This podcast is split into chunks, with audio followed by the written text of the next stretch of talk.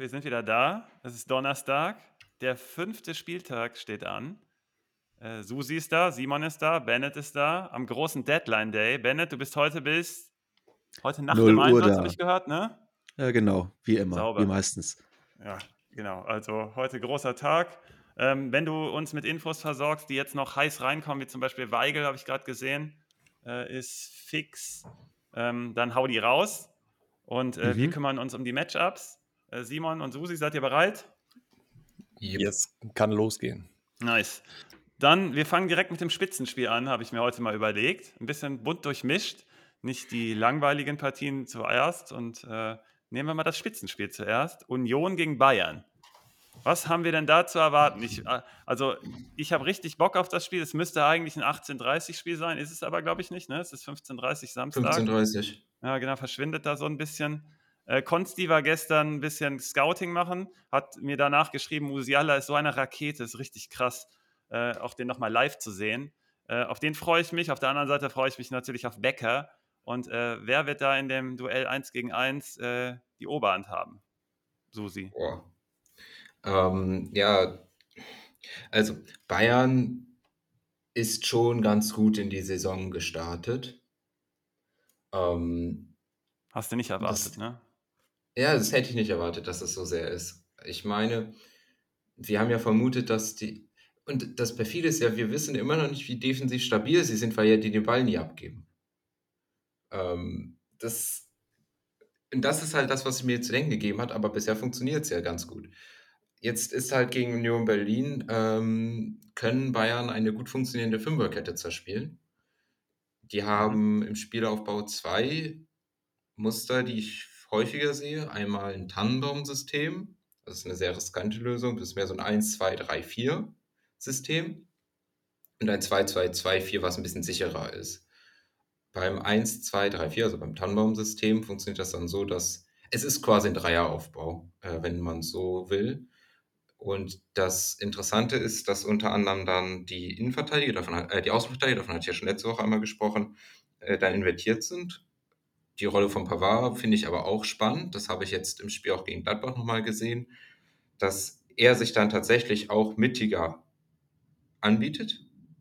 Und zwar mittiger als der äußere Innenverteidiger in diesem Dreieraufbau. So ein bisschen so als Vorstellung, dass er sich dann tatsächlich Richtung Mittelkreis bewegt.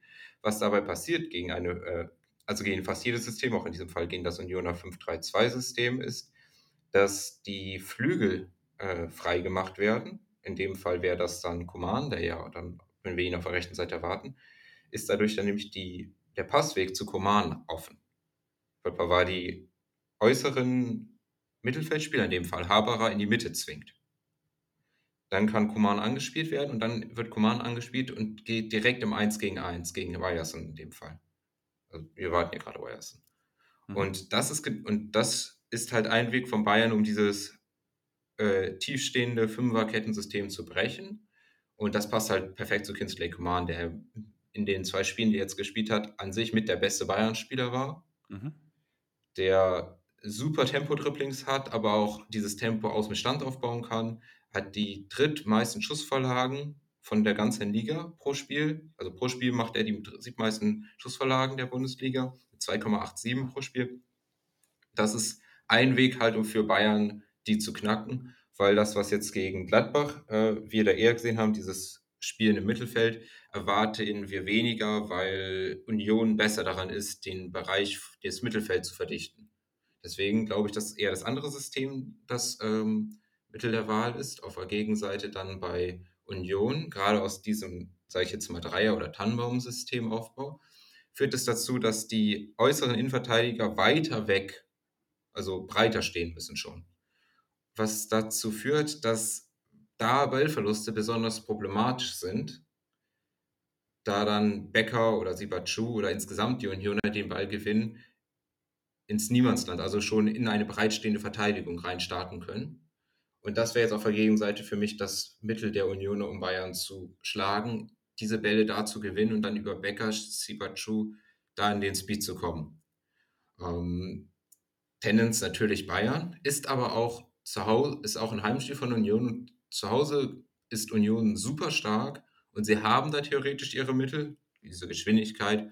Aber was ja auch, was auch wiederum gut passt, ist ja, wenn die Außenverteidiger von Bayern oder insgesamt Bayern so hoch schon schiebt, ist eine der Stärken von Union immer gewesen, dass wenn sie die Bälle auf den Außen gewinnen, zum Beispiel äh, Biasson gewinnt den Ball gegen Coman, dass sie dann sehr gut diese Spielverlagerung von dem, dem verhinteren linken Wingback auf den schon durchstartenden rechten Wingback spielen können.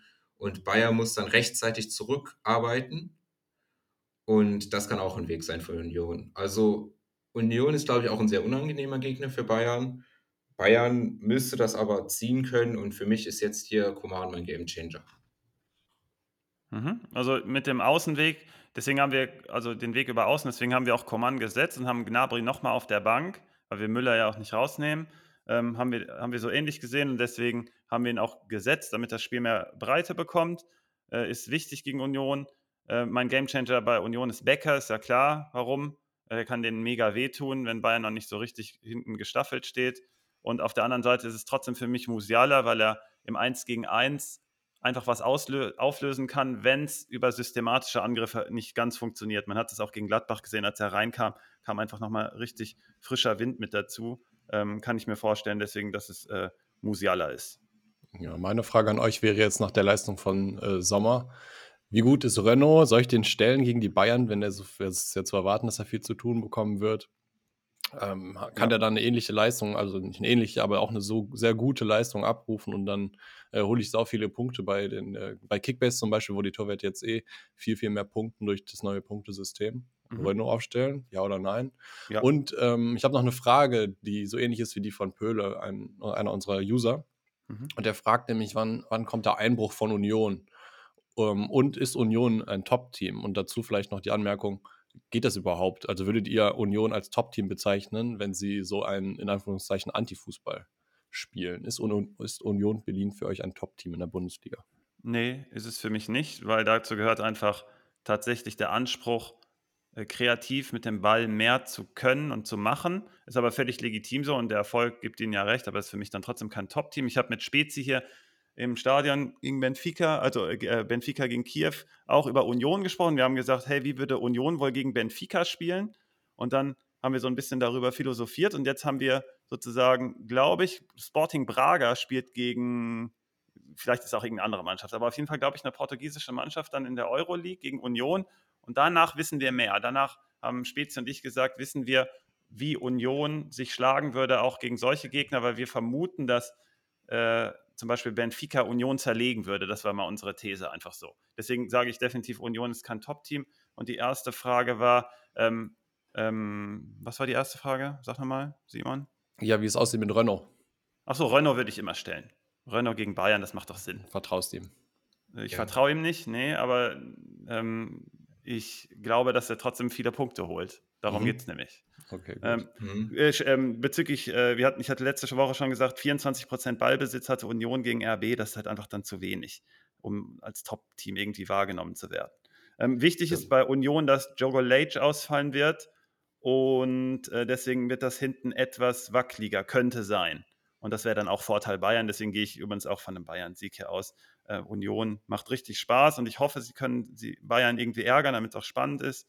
Aber ich glaube, Bayern wird es machen. Ich denke, das sehen wir alle ähnlich. Immer, du, da musst du auch noch dazu sagen, sorry Simon, ähm, dass Becker der Spieler ist, der seine Expected Goals diese Saison bisher am meisten overperformt. Auch sie bei Troop overperformt die ein wenig. Also einfach aufgrund dieses Trends, also aufgrund dieser Tendenz zur Mitte müssten die schon ein bisschen weniger sein. Aber die stehen halt sehr gut und die Teams müssen die halt auch zerspielen können. Und das ist halt wieder auf der anderen Seite das Problem wenig Teams haben die Möglichkeit, die zu zerspielen. Bayern ist aber eins der wenigen. Mhm. Ja, da wollte ich auch gerade drauf eingehen. Du sagst, die overperformen ihre, also die Stimme overperformen ihre Expected Goals sehr stark. Ja, die haben halt elf Tore geschossen, zweitmeisten in der ganzen Bundesliga-Saison und danach kommt Bremen. Also schon, schon interessant. Kann ich schon verstehen, warum manche Leute den Vergleich anstreben, ist äh, Union ein Top-Team oder nicht, aber jetzt haben wir die Frage ja auch. Mhm, auf jeden ähm, Fall habe ich habe auch so eine ähnliche Frage gesehen und habe hab gehört, ob man irgendwie Union irgendwie schon diese Idee, dieser Idee vertrauen kann. Das, der vertraue ich definitiv. Deswegen habe ich das auch in den Vorbereitungsfolgen mal erwähnt, dass ich mittlerweile, weil ich war ja immer skeptisch und Union ist auf jeden Fall auf einem richtig guten Weg. Da sind auch die richtigen Leute irgendwie am Ruder. Ähm, nächstes, nächstes Matchup für mich ist Gladbach gegen Mainz. äh, ist für mich eine ganz interessante Partie mit offenem Ausgang. Ähm, defensiv bei Gladbach alles so ein bisschen stabiler im Vergleich zur Vorsaison. Itakura spielt da auch eine große Rolle. Man hat natürlich jetzt gegen Bayern auch Sommer gehabt, äh, der das festgehalten hat, hinten das Remis. Ähm, und auf der anderen Seite Mainz, die richtig gut in die Saison gestartet sind, aber dann gegen Leverkusen so ein bisschen der Wurm drin äh, und in der Abwehr dann auch vor allem. Deswegen bin ich hier gespannt, wer welche Schwächen des Gegners nutzen kann. Simon, ähm, was hast du dir überlegt? Ja, gehen wir mal drauf ein. Und zwar fange ich an mit Gladbach. Erstmal mit den Personalien. Da kommt ähm, Benzelbaini wieder zurück. Da war letztes Spiel ja äh, nicht mit dabei. Und Stindel könnte für Neu Neuhaus spielen. Haben wir aber Neuhaus noch vorne, wenn, ich, ähm, wenn die Informationen von vor einer Stunde noch nicht aktualisiert worden sind. Da kommt auch gleich nochmal eine Frage auf dich zu, was Stindel angeht. Äh, Sven, ich weiß, du bist Fan. Ähm, Gladbach, ist bisher, Gladbach ist bisher ziemlich stark bei Schnittstellen passen. Da ist Mainz leider hellwach, wo du gerade ansprichst, wer kann welche Schwächen ausnutzen. Das ist auf jeden Fall eine Stärke von Mainz, Schnittstellenpässe zu verteidigen. Und damit negieren sie so ein bisschen die Stärke von Gladbach, diese zu spielen. Genauso sieht es auch aus bei den, ähm, bei den erfolgreichen Ballgewinnen im letzten Drittel. Da ist Mainz einfach auf Zack und die lassen sie nicht so zu. Und Gladbach kreiert dadurch ziemlich viele Chancen. Was sich geändert hat zu letzter Saison, worauf du auch gerade angespielt hast, dass sie jetzt sicherer spielen, ist, finde ich, ziemlich viel auf den kontrollierteren Spielaufbau, den sie jetzt an den Mann bringen, zurückzuführen. Gladbach hat die zweitmeisten angekommenen Pässe in der gegnerischen Hälfte. Und obwohl Mainz selbst gar nicht den Ball haben will, ähm, halten sie trotzdem ihre Gegner so effizient auf, dass sie kaum in die gegnerische Hälfte reinkommen. Also dritte Gladbacher Stärke, die von den Mainzern ähm, gecountert wird. Deswegen schweres Spiel, schwieriges Spiel für die Gladbacher, meiner Meinung nach. Wie sieht es bei Mainz aus? Also, wenn man sich die Personalien erstmal anguckt, da haben wir Tower in der Innenverteidigung vor Hack. Und äh, dann ist die Frage, startet Lee oder Fulgini? Da haben wir jetzt Lee vorne. Ähm, die wurden aber im letzten Spiel beide nur eingewechselt. Ähm, Mainz ist gar nicht so schlecht bei Abschlüssen nach Flanken und nach Standards. Ähm, nach Flanken insbesondere hat Gladbach auch ein bisschen mehr zugelassen. Nach Standards nicht. Also Standards sind, würde ich jetzt sagen, nicht das Mittel der Wahl für die Mainzer. Mainz ist in der ersten Viertelstunde und der letzten Viertelstunde ähm, hellwach und äh, bringen da die, sehr viele Schüsse auf das gegnerische Tor. Ähm, Gladbach ist da nicht konzentriert und lässt viel zu. Also ganz am Anfang, ganz am Ende ähm, auf das Spiel gucken. Mainz hat tendenziell bekannterweise wenig Ballbesitz, ähm, verhindert aber, habe ich eben schon bei Gladbach geschrieben, dass ihre, äh, dass ihre Gegner ähm, viele Pässe an den Mann bringen, also viele Interceptions kann man da erwarten. Ich würde trotzdem bei den Mainzern eher auf die Abwehr gehen oder auf den Torwart. Und meine Gamechanger wären, bei Kickbase muss man es vielleicht erwähnen, nach der krassen Leistung von Sommer, der hält anscheinend gerade alles super in Form. Sommer, Hofmann immer ein interessanter Mann. Und bei Mainz würde ich auf Stach gehen. Und jetzt, ähm, was ich eben angesprochen habe, Stindel. Senno, ist Stindel das fehlende Puzzleteil für Gladbach, um top vorne mitzuspielen? Wie sehr vermisst Gladbach Stindel? Kannst du mir das verantworten? Ja, ich habe das auch, glaube ich, letzte Woche zumindest mal geschrieben, aber auch vielleicht auch gesagt. Ne, vielleicht Jetzt kam die Frage genau von Billy Bean, wollte ich noch hinzufügen. Okay, äh, guter Mann.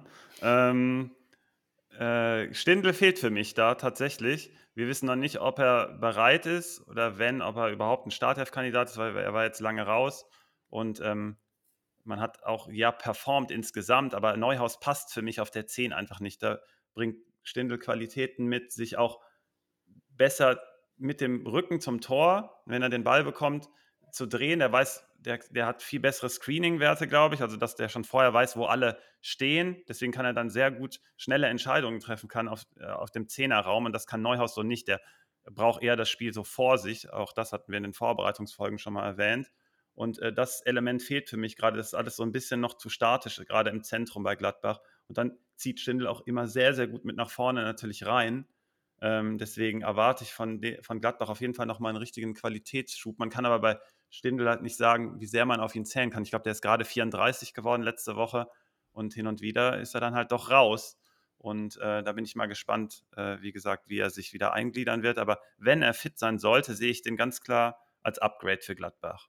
Ähm, ich glaube aber, wie gesagt, dass er hier in dem Spiel viel, wahrscheinlich eher noch nicht startet, weil hm, Gladbach halt auch gut gespielt hat bisher und dann wartet man eher ab, wenn man im Zweifel, wenn man Zweifel hat, ob der Spieler halt schon 100% fit ist. Deswegen könnte ich mir auch vorstellen, dass Stindl einfach reinkommt von der Bank. Mein Gamechanger hier ist Hofmann. Ähm, äh, Mainz hat in der defensiven Abstimmung halt ein paar richtige Fehler drin. Ähm, wir könnten uns vorstellen, dass, wegen, dass da auch ein bisschen rumgetauscht wird. Und wir haben ja Tower mal drin gerade vor Hack. Das kann sich aber auch am Freitag bei uns dann wieder anders darstellen, wenn wir auch die PKs dann nochmal abwarten. Leitch ist auch noch nicht so 100% integriert und deswegen nutze ich mal die Chance, dass Frimpong hatte letzte Woche äh, einen guten äh, Spieltag gegen Mainz und dann nehme ich einfach mal auch jemanden von der rechten Seite und äh, bringe Hofmann ins Spiel. Das ist ja eh nie falsch. Der bewegt sich sehr gut in den Zwischenräumen. Genau dieses Element, was Stindl halt im Zentrum hat, macht Hofmann halt von der rechten Seite. Deswegen äh, Gladbach immer mehr rechtslastig und spielerisch. Und ähm, deswegen nehme ich ihn.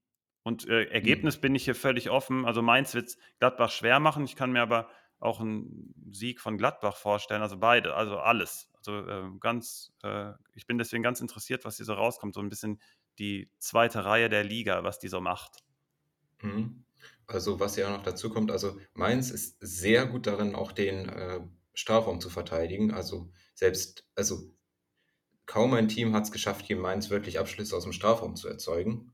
Und im Vergleich dazu, dass Gladbach halt selbst die Abschlüsse aus dem Strafraum sucht, wie sie das dann lösen, weiß, weiß ich dann natürlich auch nicht. Ähm, also eine Frage gleich an euch wäre, gibt es denn Fernschussspezialisten bei äh, Gladbach, denen ihr da besonders was zutrauen würdet? Und das Zweite, was ich jetzt noch äh, generell sagen würde, ich sehe halt Mainz und äh, Gladbach, die ja beide okay gestartet sind. Bei beiden sehe ich jetzt, ne, dass sich das erstmal so ein bisschen durchzieht. Also wir hatten ja eben zum Beispiel einen Tyram, ähm, der ja auch immer ein Pick ist, ist halt ein Stürmer, der nicht overperformt, aber trotzdem über drei Schüsse pro Spiel nimmt. Das sind zum Beispiel äh, schon mal gute Indikatoren. Ähm, auf der Gegenseite Unisivo überperformt. So. Ähm, mein Gamechanger übrigens wäre auch von Mainzer Seite, könnte ich mir auch Aron vorstellen, weil Skelly gefiel mir in letzter Zeit defensiv nicht so gut. Und darüber mhm. können die sich ganz gut äh, Chancen rausspielen. Aber seht ihr denn Fernschüsse eine Option? Weil wenn mhm. Fernschüsse eine Option sind, dann wäre auch wieder Zentner interessanter. Also Player ist der Mann für Fernschüsse, hat er auch schon mehrfach bewiesen. Dann zieht er gegen äh, Gladbach äh, von, äh, von links dann auch nach innen. Und äh, ist er fit eigentlich? Da war doch so ein bisschen die Frage, der war immer so ein bisschen angeschlagen. Ich gucke gerade mal kurz. Ah, das passt sogar mit. ganz gut, weil. Ja, sieht äh, gut aus. Hat, hat einen grünen Pfeil, das heißt, das sieht gut aus. Und ähm, sind, zieht dann nach genau, innen. Und äh, wenn Ben Sebaini die Seite überlagert, hat er dann äh, so ein bisschen äh, die Möglichkeit nach innen zu ziehen. Der bewegt sich halt mega gut und hat dann einen guten Abschluss aus äh, der Distanz, ja. Und dann ist Zentner, ich glaube, Simon hat ihn ja auch angesprochen, ist definitiv ein, äh, ein guter Pick, ja. Dann hast du ja aber dann wirklich einen guten, äh, dann hast du auch noch ein gutes Match, weil das, das die Problemzone von Mainz ist tatsächlich genau so. äh, von denen aus gesehen ja. Äh, genau die, also die Playerzone, dann diese Reinziehzone. Mhm. Ähm, es wäre auch schön, wenn er mal trifft und nicht nur eine Vorlage gibt. Ja, aber ja, sieht gut aus. Vielleicht haben wir ihn als Schwimp am Ende unterwegs. Ähm, wo ich keinen Shrimp erwarte, ist von der nächsten Partie, Augsburg gegen Hertha. Ähm, der habe ich mich mal gewidmet. Da hat man so ein bisschen das Dilemma, dass man, also wir als Zuschauer, wir müssen uns die sonntags erstmal angucken. Das ist schon mal Punkt 1. Und dann glaube ich, dass hier Safety First erstmal auf der Tagesordnung stehen wird, weil der Saisonstart war halt eher durchwachsen, eher schlecht. Und dann ist die Frage, wie viel traut man sich? Also was hat man sich vorgenommen in der Saison? Was ist so die Entwicklung? Was ist die Vorgabe? Und das Problem ist, wenn das alles noch nicht so eingespielt ist und du dann gegen einen direkten Konkurrenten gleich was versuchst, bist darin aber noch nicht sicher genug und der Gegner kontert es dann, weil man in der Defensive halt, es ist halt immer einfacher aus der Defensive herauszuspielen, dann nach vorne zu kontern, ähm, dass derjenige, der dann was versucht, obwohl das eigentlich äh, sie ehrt dann, es so zu versuchen, dass man dann ins Hintertreffen so gerät. Und deswegen habe ich die Vermutung, es könnte auch erstmal so ein abwartendes Spiel sein. Wir werden es alles sehen. Wenn was geht, glaube ich, geht die Initiative eher von Hertha aus. Ähm, wie gesagt, die agieren eigentlich lieber aus der Umschaltbewegung, auch aus der Tiefe. Und da bin ich mal gespannt, ob man, wie gesagt, gegen Augsburg das so ein bisschen ändert. Äh, Augsburg ist dagegen eher so ein bisschen eine pressende Mannschaft, aber ganz nach vorne, da kommt halt auch gerade gar nichts. Da könnte äh, ähm, es interessant werden, wie man gegen die Hertha Innenverteidigung agiert. Aber Kempf macht da gerade auch einen guten Eindruck auf mich und der Nebenmann wird gerade so ein bisschen gesucht. Äh, Rogel ist, glaube ich, gerade der Neue. Wird aber wahrscheinlich noch keine Rolle spielen. Wir haben hier bei den Pässen jeweils untere fünf äh, der Liga, also zweitletzter und glaube ich fünftletzter äh, in verschiedenen Kategorien genau umgedreht. Ähm, wenn ich mir so angucke, wie es dann doch klappen könnte, äh, wären für mich Drib Dribblings der Schlüssel auf Hertha-Seite. Sie sind da tatsächlich die Nummer eins der Liga und ist ein gutes Match gegen Augsburg. Die lassen das nämlich äh, häufig äh, positiv geschehen. Und auf der anderen Seite äh, gegen Hertha, deswegen haben wir auch letzte Woche gesagt bei Modest, hey, das ist dein Spiel, das ist die letzte Chance. Wenn du es da nicht bringst, dann bringst du es nicht. Hat er aber dann gebracht. Ähm, und kann Augsburg das? Hm, gerade in der Saison ist das nicht deren äh, ähm, Paradedisziplin im Vergleich zur letzten Saison. Auf jeden Fall richtig abgeschwächt, glaube ich, letzter sogar der Liga bezüglich Flanken. Es könnte auch daran liegen, dass Iago wieder innen eingeplant wird, weil eben diese fehlenden Spieler bei Augsburg, ich habe es jetzt in jeder Folge gesagt, die wiegen halt wirklich schwer. Also nicht nur Dorsch im Mittelfeld, der dafür Kreativität sorgen könnte und dann auch im Pressing äh, nochmal äh, eine Ecke drauflegen kann, aber hinten dann äh, Udokai und Oxford, das ist halt hart. Und wenn Iago dann nach innen muss, ähm, da ist man dann nicht so sicher. Deswegen habe ich so tendenziell so leichten Vorteil härter. Durch diese Abwarterei kann ich mir aber auch durchaus ein Remis vorstellen, ähm, weil sich da irgendwie keiner was traut. Das erste Tor ist halt mega entscheidend. Wenn Hertha das schießt, wird Hertha gewinnen. Wenn Augsburg das schießt, bin ich mir noch nicht sicher. Ähm, ich weiß aber, dass Augsburg quasi keine Mittel hat. Ich bin mal auf den neuen Stürmer gespannt, Berisha. Ähm, ob der irgendwie die Sturmmisere bei Augsburg lösen kann. Das ist aber meiner Meinung nach gar nicht das Problem. Äh, daher bin ich mal gespannt, wie Augsburg, ob Augsburg zum Beispiel heute noch was macht. Mein Gamechanger ist Kempf, weil er einfach bei Standards gefährlich sein kann und in der Abwehr sehr gu gute Zugriffswerte hat und dort Augsburg halt die Stürmer häufig isoliert stehen lässt und er dann es einfach haben könnte, zuzugreifen. Deswegen erwarte ich von ihm viele Punkte und äh, hier eher in der Defensive orientiert bei dem Spiel. Mhm. Äh, äh, Augsburg ist auch das Team mit den wenigsten Abschlüssen pro Spiel, ähm, Ja. 7 Stück pro Spiel. Das ist wirklich nicht so gut. Also, auf der anderen Seite sind die Herthaner auch anfällig bei Fehlern, gerade die Innenverteidiger. Und eine der wenigen Sachen, die Augsburg gut machen, sind auch die Pressingbewegung, unter anderem über Demirovic. Also, das ist dann halt, wo ich bei Augsburg was sehe, dass sie Mhm. da über diese Pressingaktion dann wenig Ballkontakte, wenig Möglichkeiten, Fehler zu machen. Und eben Demirovic, Jensen zum Beispiel sind zwei Spieler die auch immer wieder in Ansätzen was Gutes gezeigt haben. Mhm. Simon, hast du Bock darauf? Ja, schon Bock. Es fällt mir nur schwierig, hier einen Gamechanger auszumachen. Also, du hast gerade gesagt, bei den Augsburgern Dorsch, Oxford, Udokai wären so interessante Kandidaten, die man mal nehmen könnte. Jago in der Innenverteidigung finde ich nicht mehr so interessant wie auf Außen, deswegen tue ich mir da richtig Also Oxford, schwer. Udokai und äh, Durch äh, sind ja alle raus. raus ne? Das ist ja, ja genau, das ist ja das Problem. Okay. Deswegen okay, weil du das nicht keinen. richtig, genau. Oh, sorry, dann habe ich das falsch ausgedrückt. Das sind halt die, ja, die ich äh, gerne dabei hätte, um sie halt dann, einen von denen hätte ich mir dann ausgesucht, aber weil keiner dabei ist, schwierig. Ja. Mhm. Ähm, Hertha kann ganz gut kontern übrigens und Augsburg ist das genau. Team, was die meisten Abschlüsse nach Konter kassiert hat. Vielleicht kann man sich da an den Hertaner wenn dann wenden. Luko Bacchio fällt mir da jetzt ein als schneller Spieler, der ziemlich torgefährlich sein könnte in der Partie. Vielleicht trifft Aber, Konga ja mal zum ersten Mal, wer weiß. Mhm. Genau, alles so ein bisschen schwierig, finde ich. Deswegen lasse ich mich da jetzt auf keine Seite. Ist okay, das ist auf jeden Fall ein Spiel, wo beide halt deswegen auch so ein bisschen unter Druck äh, stehen, weil halt der Start nicht gelungen ist, beziehungsweise wie erwartet nicht gelungen ist. Und dann der Sieger könnte hier halt einen richtigen Sprung schon machen, auch äh, selbstvertrauensmäßig. Ja, Caligiuri fühlt sich irgendwie so ein bisschen abgesägt an. Der, der war letzte Saison manchmal sehr interessant, den zu stellen, aber auch in der Partie würde ich dem nicht vertrauen. Spiel auch, glaube ich, nicht sicher.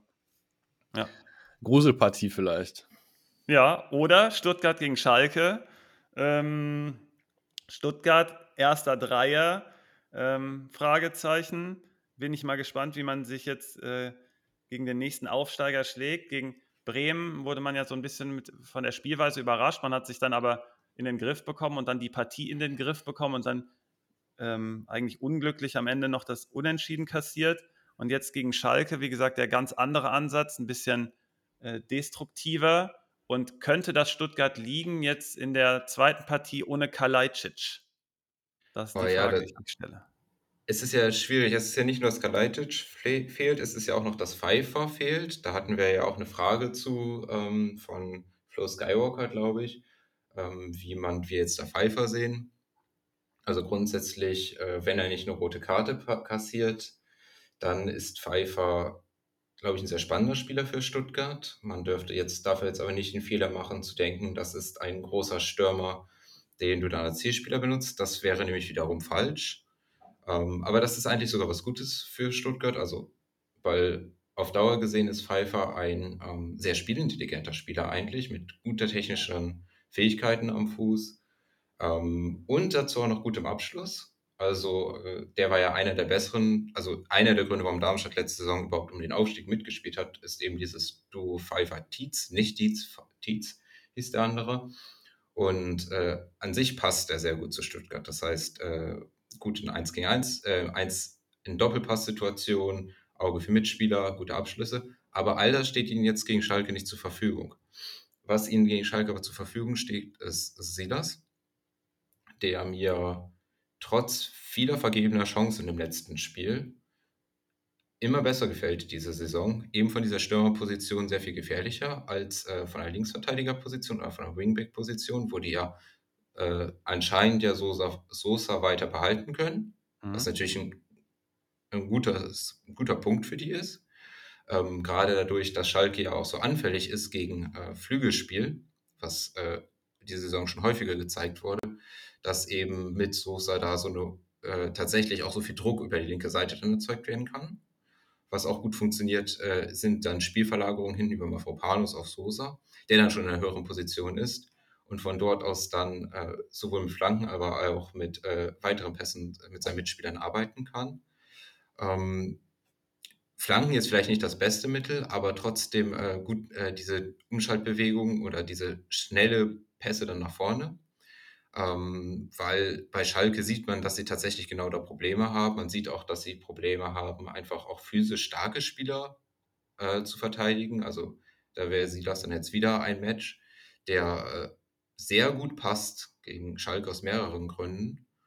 Ähm, ja, auch dass jetzt Thier weg ist, also Kaminski spielt, der mich persönlich auch nicht so überzeugt. Also klares Stuttgart, klar, also für mich ist das, muss Stuttgart das gewinnen. Mhm. Dazu äh, auch Fürich, der besser ins Spiel kommt. Also ich finde, das ist so ein bisschen Würz leid. Also der ist gut darin, Drucksituationen zu lösen und spielt dann klug, äh, kluge vertikale, vertikale Bälle auf die durchstartenden Stürmer, also zum Beispiel Silas, aber auch mhm. auf Tomasch, den wir jetzt ja gerade da drin sind. Das sind halt genau die Wege, um Schalke weh zu tun. Wie, und äh, wie kann Schalke den weh tun? Naja, auf ein, also Schalke macht nicht viel gut. Schalke schlägt die siebten meisten Flanken der Liga. 12,5 Flanken pro Spiel ungefähr. Das ist okay. Aber die haben eine Erfolgsquote von 14 Prozent. Das sind weniger als zwei angekommene Flanken pro Spiel. Und dann hat Schalke, äh, Stuttgart auch noch ähm, sehr gute Innenverteidiger, was Kopfballverteidigen angeht. Schalke ist nur gefährlich, wenn die Gegner einen Elfmeter verursachen. Und die haben schon drei Elfmeter bekommen, das ist Liga-Bestwert. Aber sonst ist Schalke sehr wenig, zeigt sehr wenig Gefahr. Und eigentlich müsste das ein Stuttgart-Spiel sein, aber Schalke hat ja schon ein paar Spiele sich dann gemausert, die wir jetzt vorher so nicht gesehen hätten. Aber trotzdem, auf, auf die Dauer der Daten sieht man, dass Schalke nicht so stark performt. Aber ich finde, man merkt, dass du dir Mühe gegeben hast, was zu finden. Äh, warum Schalke das ziehen könnte, das Spiel. Ich würde jetzt gerne mal auf eine Frage von Kasim eingehen. Der hat nämlich gefragt ähm, in dem Vorbereitungspost, warum denn im Spitch-Spieler vielleicht Ito vor Anton ist. Und das ist, ähm, die Antwort ist erstmal, Ito ist vor Anton, aber nur echt marginal, knapp davor. Das ist ein sehr geringer Unterschied zwischen den beiden und der macht sich halt ähm, bemerkbar in den sicheren Punkten, die wir dort prognostizieren. Wir erwarten gegen Schalke, Lennart, der äh, Susi gerade gesagt, sehr viele Pässe von den Innenverteidigern und die Kopfbälle, die da ankommen, werden auch noch weggeköpft. Alles in Ordnung. Deswegen eher über Spielaufbau. Und da hat ähm, Ito einen kleinen Vorteil, dass der links auf der Sosa-Position, also vor ihm spielt Sosa, hat mir Susi gerade eben beigebracht und dadurch profitiert Ito ungemein, dass die Bälle dann von Anton auf Ito auf Sosa gespielt werden oder von Mavropanos rüber auf Ito und dann auf Sosa, dass ähm, Ito in dem Spiel vermutlich mehr eingebunden ist als Anton. Anton ist kein schlechter Play, gegen Schalke. Innenverteidiger waren bisher nie schlechte Picks gegen die Schalker. Ähm, nur das ist die Erklärung, warum Ito leicht vor ähm, Anton ist. Kostet auch ein bisschen weniger bei Spitch, aber auch nicht viel. Es ist ein Kopf-an-Kopf-Rennen. Wenn jetzt äh, das Spiel so ist, dass Ito gar keinen Pass spielt und Anton äh, alle, ja, das wäre ein bisschen komisch. Das wird sich Bei den Risikopunkten ist aber Anton wahrscheinlich etwas vorne, oder? Ja, etwas vorne, genau. Hat auch eine bisschen höhere Torwahrscheinlichkeit als äh, Ito. Genau, deswegen mhm. hätte ich, also ich würde mich persönlich für Anton in dem Fall entscheiden, weil ich äh, bei Schalke gesehen habe, wie anfällig sind, sind auch bei den Standards. Gerade deswegen habe ich als mein Gamechanger auch äh, Mavropanos ähm, deklariert heute. Und Anton ist für mich deswegen, ich würde ein bisschen mehr Risiko nehmen, aber ich verstehe, dass die Daten sagen, äh, die sichereren Punkte ja, aber wirklich also kein, genau, kein großer verstehe. Unterschied. Also es ist jetzt gut. nicht so alles sichere ähm, Ito, ja. gar nichts Anton, das stimmt nicht. Und Mavropanos ist nochmal vor beiden. Ähm, dazu könnte es auch zur Situation kommen, dass Ito halt ein bisschen mehr zu tun hat gegen Bülter mhm. und dadurch halt noch ein paar ähm, Tacklings und so weiter gewinnt. Ich bin einfach mhm. mal gespannt, weil dieses Spiel gegen Union äh, war schon ein bisschen absurd. Also äh, man hätte nicht so hoch verlieren müssen, dürfen, aber das lag auch daran, dass die Innenverteidigung überhaupt nicht passt. Äh, Ciao ist jetzt weg. Äh, der hat da für mich noch den besten Eindruck gemacht. Und wenn jetzt Yoshida ja. mit Kaminski spielen, Junge, Junge. Also der mhm. neue Vandenberg wird auf jeden Fall gebraucht.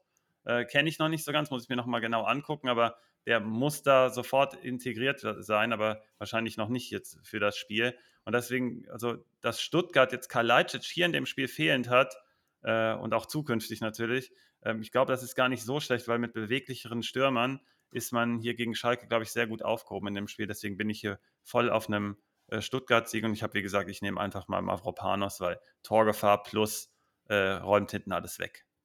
Okay, also mein Gamechanger ist Silas und ähm, ich finde es schade, dass wir Pfeiffer da jetzt nicht sehen, weil auf Dauer ja. gesehen finde ich den spannend. Ja. Ähm, nächste Partie ist Wolfsburg gegen Köln. Da ist Wolfsburg für mich schon leicht unter Druck. Ähm, da passt noch nicht viel, gerade auch nach vorne.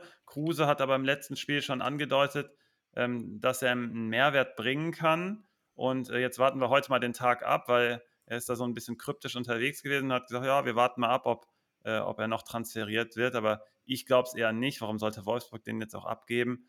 Ähm, das wird sich schon finden, aber es sei denn, Kovac sagt, nee, der muss auf jeden Fall weg für die Teamchemie. Das Thema bleibt immer vorhanden anscheinend erstmal bei Wolfsburg. Ähm, und dann bei Köln sind einfach alle verletzt gerade. Also richtig, äh, richtig äh, schwarze Partie gegen äh, Stuttgart gewesen. Äh, auch aufgrund der Doppelbelastung wird da mit Sicherheit auch eine Rolle spielen, gerade auch in den Köpfen. Ähm, bin ich gespannt, wie ihr die Partie seht. Susi hat sich, glaube ich, der gewidmet und sag uns mal die Lösung hierzu. Der Simon ist dran. Susi Simon ist äh, dran. Sagt, glaube ich, schon auch noch was dazu. Oh, sorry. Vor allen Dingen, ob das hier stimmt oder nicht stimmt, was ich hier behaupte. Okay. Ich fange mal mit Wolfsburg an. Äh, bei den Personalien sieht es so aus, dass äh, wir Gilo Vogie gerade vor Svan Berg sehen, Mamouche, Mamouche in der Startelf und Waldschmidt, der aber die Alternative Kaminski, Philipp oder Brekalo hat. Also das ist noch ziemlich offen, wer da starten wird. Wie können sie gegen Köln zum Sieg kommen? Bisher waren Schnittstellenpässe super effektiv gegen die Kölner. Und die Wolfsburger sind gar nicht so schlecht darin, diese zu spielen. Dazu kommen noch ziemlich viele erfolgreiche Dribblings in der gegnerischen Hälfte von den Wolfsburgern und Pressing-Situationen, die sie kreieren, die Köln überdurchschnittlich oft zulässt. Also Wolfsburg, die Werte sind jetzt nicht so mega gut, aber Köln lässt es halt zu und Wolfsburg hat eine Tendenz in die Richtung. Wenn das beides nicht funktionieren sollte, wird es wahrscheinlich über lange Bälle probiert werden. Die spielt Wolfsburg auch ganz gerne. Ähm, und das verteidigt Köln nicht gut, beziehungsweise vielleicht provozieren sie oder lassen sie halt übermäßig zu. Das sind so die Wolfsburger Wege, glaube ich, die man hier erwähnen kann. Mein Wolfsburger ähm, Spieler letztes Wochenende war Otavio. Der ist einfach super aggressiv, sucht viele Zweikämpfe, verliert natürlich auch den einen oder anderen, aber ähm, die Bilanz oder die Nettopunktzahl ist oft in den Managerspielen äh, positiv, dass du zum Beispiel 10 abgezogen bekommst für einen verlorenen und 15 bekommst für einen gewonnenen. Und dann ist es halt super, wenn man so einen Typen hat, der ähm, immer für Stress auf dem Platz gut ist. Ähm, bei den Kölnern sieht so aus, die Personalien sind folgendermaßen: Der Chabot, Schmitz und Olesen sind verletzt leider. Und dafür rücken dann Hübers, Keins und Ljubicic ähm, in die Startelf, die letztes Wochenende eingewechselt worden sind. Dann haben wir jetzt Tigges vor Dietz und Duda vor Adamian und Meiner in der Startelf. Ähm, Kölns Paradedisziplin in diesem Spiel sind Tacklings in der gegnerischen Hälfte und im letzten Drittel. Kölner Pressing, den Gegner unter Druck setzen, das können sie und das funktioniert auch gegen Wolfsburg. Ähm, Köln hat die zweitmeisten Tacklings im letzten Drittel gewonnen und Wolfsburg über 40 Prozent mehr davon dort zugelassen. Eigentlich eine ganz gute Ausgangsposition. Klar wissen wir alle, Flanken ist, äh, bei Flanken ist Köln die Nummer 1. Und daran wird sich auch diesmal nichts ändern, denn Wolfsburg lässt ähm, Flanken zu, verteidigt aber die Abschlüsse eigentlich ganz gut. Jetzt muss man das mal gegen die Kölner Paradedisziplin bzw. ihre beste Qualität sehen, wie das dann aussieht. Ähm, auf jeden Fall werden es die Kölner probieren und sie haben auch nicht schlechte Karten. Ähm, die Wolfsburger lassen überdurchschnittlich viele Abschlüsse aus dem Spiel und aus der Distanz zu. Nach Standards liegen sie eher so im Mittelfeld. Ich kann mir schon vorstellen, dass Köln das Spiel also holen wird, auch gerade weil du gesagt hast, wenn du die Chemie bei den Wolfsburgern stimmt noch nicht so ganz. Meine Gamechanger sind bei Wolfsburg Lacroix und Otavio, werden viel zu tun haben, Otavio schon erwähnt. Und bei ähm, Köln habe ich Skiri auf dem Schirm und Hector. Wen habt ihr? Ich kann da gleich mal reingrätschen, weil äh, Simon sagt, dass Lacroix sein Gamechanger ist. Wir kriegen da gerade eine News rein, dass er eventuell wechselt. Oh äh, Gott. Äh, Fabrizio wechselt. Romano hat geschrieben, dass er da in Talks Wo, ist, wohin? Die, zwar, schwierig sein, äh, zu Southampton. Ah. Äh, die wow. wollen ihn wohl verpflichten. Schwierige Verhandlung, aber wäre möglich. Wäre halt ein heftiger Last-Minute-Transfer. Sollte der jetzt tatsächlich noch gehen heute, dann äh, wäre Borno natürlich der Mann, der da reinrutscht. Und mhm. vorne haben wir noch die Alts teilweise, also die Alternativen verschoben auf einen Matcher, weil der heute nur Lauftraining absolviert hat. Äh, wenn er am Samstag spielen will, muss er morgen voll trainieren. Das ist noch fraglich. Wenn er ausfällt, ist es natürlich auch ein herber Verlust für Wolfsburg. Und dann muss man schauen, wer da vorne in der Spitze spielt. Mamouche ist jemand, der in Frage kommt. Waldschmidt, Philipp. Also so einen richtigen Stürmer haben sie ja nicht mehr. Bialek wird ja auch abgegeben. Äh, da gibt es dann auf jeden Fall noch ein Fragezeichen vorne. Und hinten jetzt auch. Sven, du wolltest nicht mal Lacroix bei Dortmund sehen? Alter, ich bin jetzt hier gerade völlig erschüttert. Was mache ich denn jetzt? Ich habe alles auf Lacroix natürlich gesetzt. Ich habe es ja auch stehen. Ich habe hier Lacroix, weil der, der darf nämlich keine rote bekommen, weil irgendwie bekommen haben hat Köln jetzt dreimal in Überzahl gespielt, eine Hälfte. Und das wäre eigentlich der Spieler, der ja am ehesten die Rote bekommt bei äh, Wolfsburg. Der, der, das ist ja Otavio auch. Otavio ist auch Kandidat. Ja, Otavio ist auch ein Kandidat. Ähm, das ist, also ich finde auch, ich finde Wolfsburg ganz schwierig. Wir hatten ja Wolfsburg am Anfang der Saison weiter oben gesetzt, aber ja. irgendwo nicht. Also erstens, der Wolfsburger, den ich nehmen würde, wäre Castells, ähm, vor allen anderen weil Köln so viele Schüsse äh, produziert, vor allem wenn sie äh, ab der 45. Minute wieder einer mehr sind. Und äh, Castells halt ein ganz guter Keeper ist. Und vorne, es ist halt schwierig. Also du hast zum Beispiel gesagt, die Schwächen, also was passt, äh, diese Dribblings, äh, sich da reinzufinden, das ist zum Beispiel Kaminski ein Spieler, der mir gut gefallen hat. Aber man merkt halt auch noch, dass der jung ist, obwohl er jetzt zweimal gestartet hat. Brekalo kam rein, hat es ganz gut gemacht, aber irgendwie da vorne funktioniert bei äh, Wolfsburg nichts und bei egal welche Spieler die haben. Und bei Köln funktioniert es vorne, egal welche Spieler die haben. Deswegen, das ist ganz schwer einzuschätzen. Also Tendenz Köln, aber es kann Wolfsburg genauso gut ziehen. Das ist wie letzte Woche Mainz gegen Leverkusen, wo wir gesagt haben, ja, Leverkusen hat eigentlich die Mittel, hat auch in den Statistiken sahen die immer ganz solide aus. Mhm. So, aber Mainz müsste den eigentlich nicht liegen und dann machen die mal eben kurz plötzlich zwei Tore. Und dann ist das ja auch irgendwo da. Und jetzt, okay, bei Wolfsburg ist es so, die sind in den Statistiken auch nicht gut. Also die haben 7,5 Schüsse pro Spiel. Das ist im untersten Bereich der Bundesliga. Und äh, wenn ein Matcher ausfällt, dann fehlt ja auch noch äh, mit deren wichtigster Stürmer. Ja.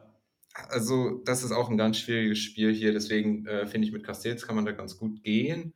Ähm, wer bei Wolfsburg dann sonst auch immer geht, ist Arnold. Ähm, anscheinend Der geht aber noch nicht diese Saison so richtig. Mit Kovacs Idee scheint er noch nicht so richtig sich angefreundet zu haben. Also der er war schon dominanter.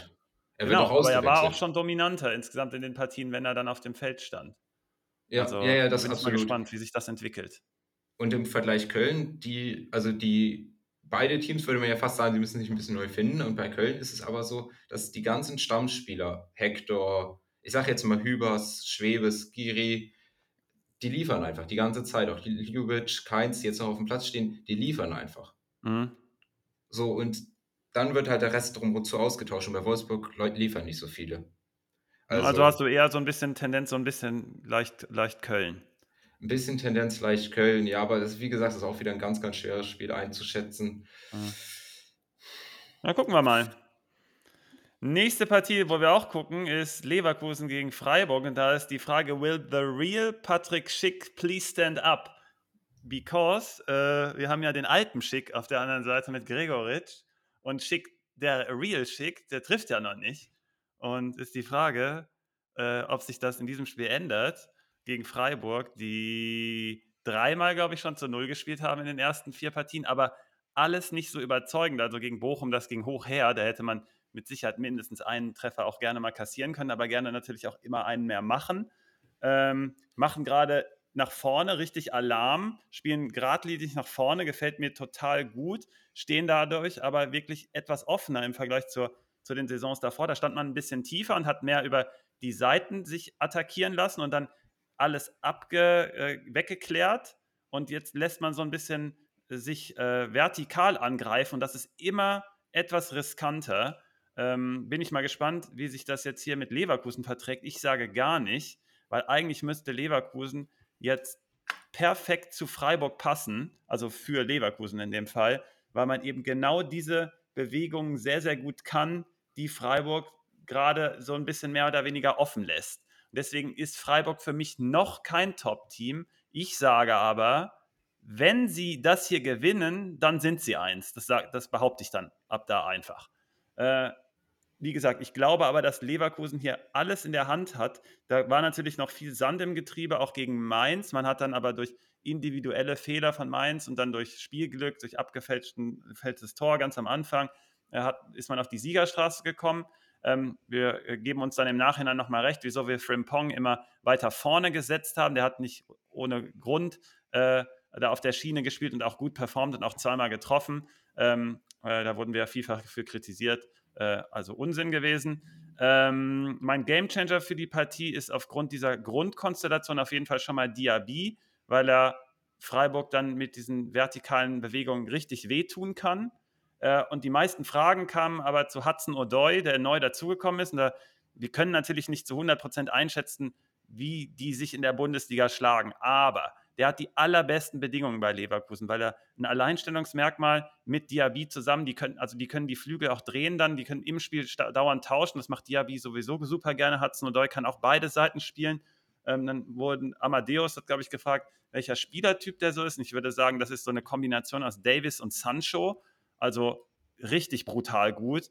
Warum der so bei Leverkusen spielt, weiß ich auch nicht. Aber Chelsea übernimmt auf jeden Fall einen Teil seines Gehaltes und der gehört auch im Winter sozusagen zu Chelsea noch, beziehungsweise die haben die Option, dass sie ihn im Winter sogar schon ziehen und das ist total ungewöhnlich. Das bedeutet einerseits, dass Leverkusen hier einen riesigen Need hatte, da unbedingt jemanden zu haben und dass gleichzeitig er selber und Chelsea wissen, na, der, der ist so gut, der Spieler, den können wir auch, also sobald es möglich ist, müssen wir die Option haben, den wieder zu holen.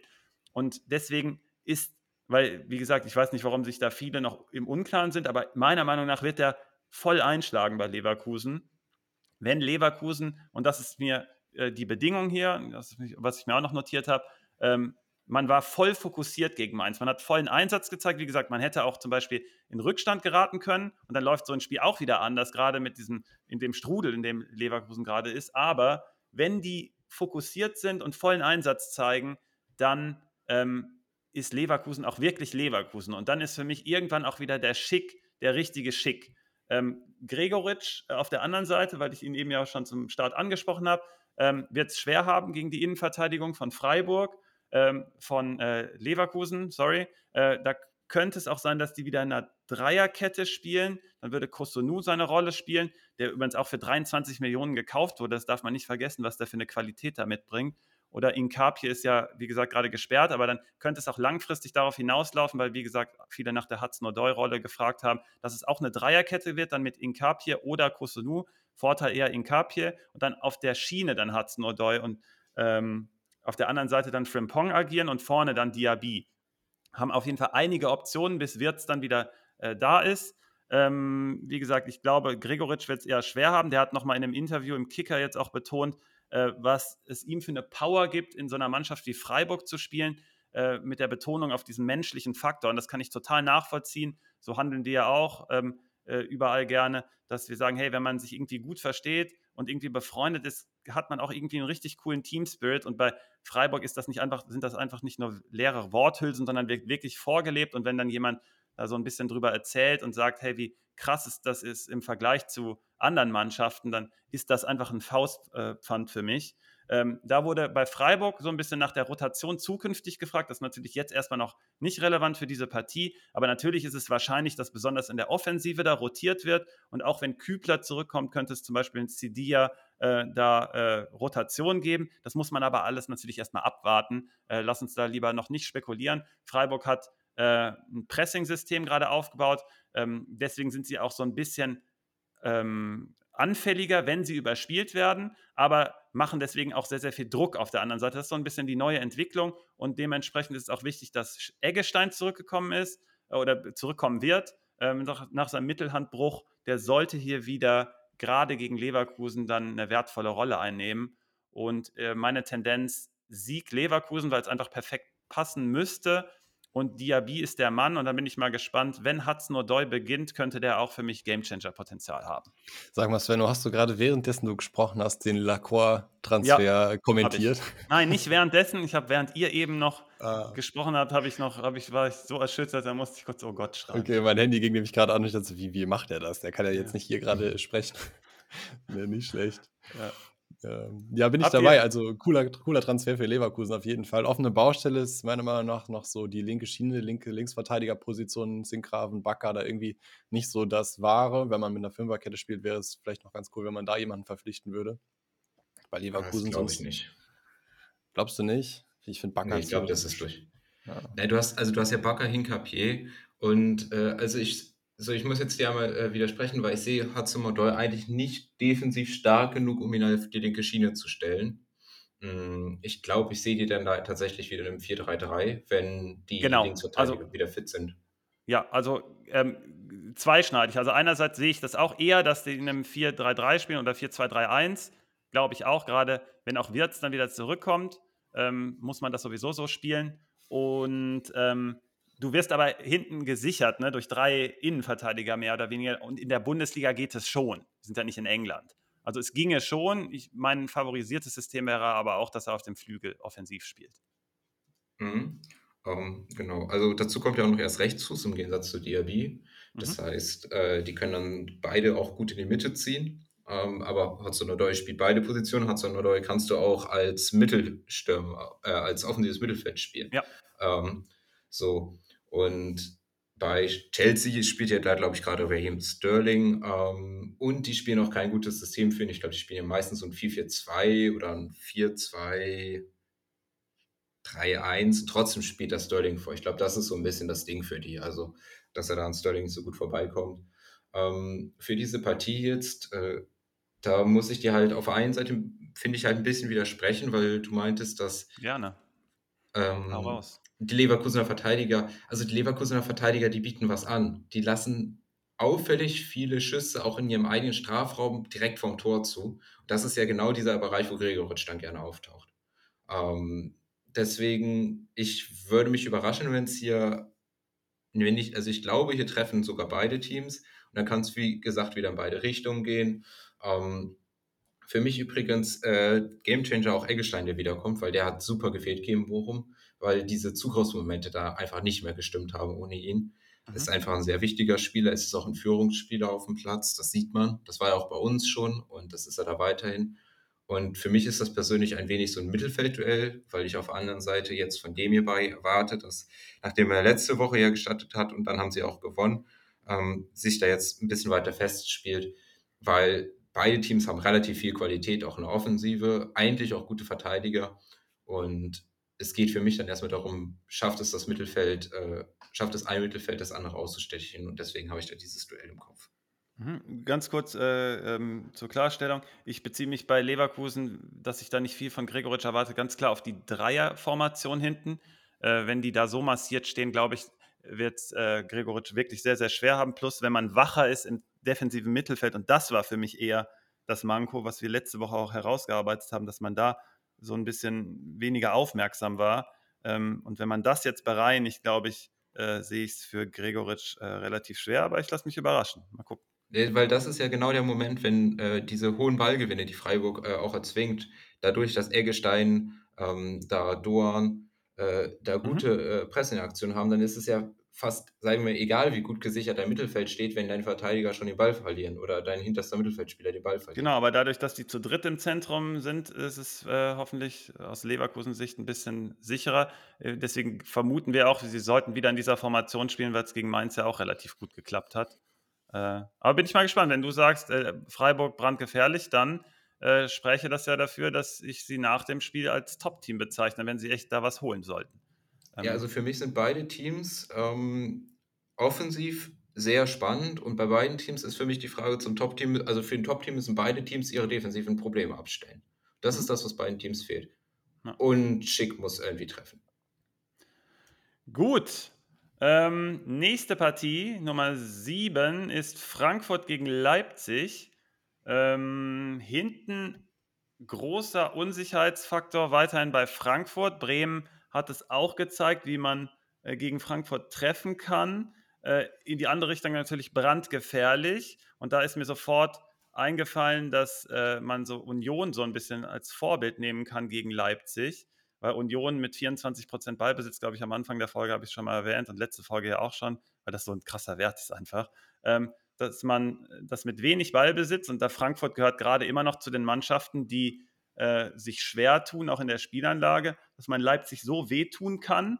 Äh, ansonsten ist aber Leipzig eher nicht so anfällig. Da ist die Frage, wie man spielt als Frankfurt. Ist dann wieder Boré plötzlich eine Option oder geht es dann wirklich mit, den, mit dem schnellen Kolomuani nach vorne in der, im Zentrum wieder, wie es gegen Bremen halt gut geklappt hat. Und auf der anderen Seite bei Leipzig, da ist Jallo gekommen, äh, wahrscheinlich eher als Backup, weil Guardiol sich ja auch zu Leipzig bekannt hat da warten wir aber spätestens in der, nach der nächsten, also nach dieser Saison sozusagen den Abgang und ähm, ist aber trotzdem, verstärkt trotzdem die Defensive. Da bin ich mal gespannt, was hier passiert. Ähm, ich habe hier ganz klar Leipzig auf dem Zettel, weil Frankfurt sich hinten einfach noch finden muss. Aber Simon, ich glaube, du hast dir die Partie angeguckt. Mhm. Hast du vielleicht irgendwie eine andere Idee? Vielleicht wird Frankfurt doch äh, zu Hause richtig gefährlich. Die haben gestern Abend das Abschlussspiel, äh, das Abschiedsspiel von Alex Meyer Fußballgott gefeiert und vielleicht sind sie noch so im Rausch, dass sie vielleicht Leipzig gefährlich werden können? Ja, also dass die Frankfurter Fans Einfluss auf die Performance haben, ist, glaube ich, unbestritten bei den Frankfurtern. Ähm, fangen wir mal an. Genau, Personalien brauchen wir eigentlich gar nicht mit anfangen, denn Frankfurt startet wahrscheinlich genauso, wie sie letzte Woche angefangen haben. Da gibt es erstmal keine Änderung, es sei denn, Bennett äh, grätscht noch rein. Wenn man sich das Spiel gegen Leipzig anguckt, dann sieht man ziemlich schnell, dass es gegen kein Team bisher äh, möglich war, so viele Tacklings im letzten Drittel zu gewinnen wie gegen Leipzig. Leider ist Frankfurt im letzten Drittel nicht so stark, wie sie denn im Mittelfeld sind. Im Mittelfeld holen sie sehr viele Tacklings und gehen in, also kaum bietet sich ein Tackling Frankfurter da. Ähm, Im letzten Drittel leider nicht. Vielleicht kann sich das erinnern in diesem Spiel. Die Aggressivität und Bissigkeit haben sie auf jeden Fall. Sonst provoziert Leipzig bei ihren Gegnern die meisten defensiven Aktionen ligaweit mehr als Bayern, mehr als Gladbach, mehr als Dortmund. Ähm, zwar nur knapp vor Bayern, aber trotzdem auf Platz 1. Und Frankfurt hingegen ist das Team mit den drittwenigsten defensiven Aktionen. Also das sind dann auch so Probleme, die man letzte Woche gesehen hat, wo sie die Zweikämpfe nicht vernünftig führen oder nicht in die Zweikämpfe kommen. Ich habe mir aufgeschrieben, das wird sich nach diesem Spiel ändern. Die wissen genau Bescheid, wie Leipzig spielt und da wird es da wird's echt ähm, drauf ankommen, vernünftig zu verteidigen, gerade gegen Werner und Kunku. Wenn das so geht wie letzte Woche, dann gibt es da auch vier Tore äh, oder drei Tore. Bei Leipzig ähm, haben wir Personalien, genau, Gulaschi ist wieder fit. Guardiol oder Halzenberg, ähm, einer von den beiden fängt an, Guardiol erstmal vorne. Du hast gesagt, der wechselt nach der Saison, ja, aber der würde richtig viel Kohle reinspülen. Dann ist das, glaube ich, okay. Ähm, über Standards, also Frankfurt hat die meisten, sorry, jetzt habe ich falsch angefangen. Frankfurt hat die meisten Schnittstellenpässe in der Liga zugelassen. Das ist top für Leipzig. Die spielen saugute Schnittstellenpässe und nutzen sowas eiskalt aus. Dagegen wird über Standards leider wenig gehen. Da waren sie auch sehr stark bisher, aber Frankfurt verhindert Abschlüsse nach Standards echt gut. Sonst immer das gleiche Bild, Frankfurt aggressiv im Mittelfeld, wie eben bei Frankfurt schon angesprochen. Da müssen ihre Gegner bestehen. Frage ist, besteht da Leipzig? Naja, also ähm, eigentlich sollten sie das schaffen. Leipzig ist sehr stark bei Dribblings im Mittelfeld und in der gegnerischen Hälfte sollten damit gut klarkommen. Kleine Schwachstelle vielleicht kann man ausmachen. Ähm, Henrich hat letzte Woche, äh, Henrichs hat letzte Woche gar kein Land gesehen gegen Wolfsburg. Ähm, auch dann zur Halbzeit ausgewechselt, vorher eine miserable Passquote, ich glaube 13 Fehlpässe auf 5 angekommen oder so. Äh, Gelb-Rot gefährdet dann raus, ne? Ja, genau, negative Zweikampfbilanz dann noch vor der Halbzeit raus. Ähm, vielleicht ist das eine Schwachstelle gegen die aggressiven Frankfurter, wenn sie sich den armen Jungen ausmachen, der jetzt vielleicht gerade nicht in Form ist. Aber ich weiß ganz genau, dass Lennart schon mal von Henrichs geschwärmt hat als pressing-resistenter Spieler. Ähm, daher war das vielleicht auch nur eine Momentaufnahme letztes Wochenende.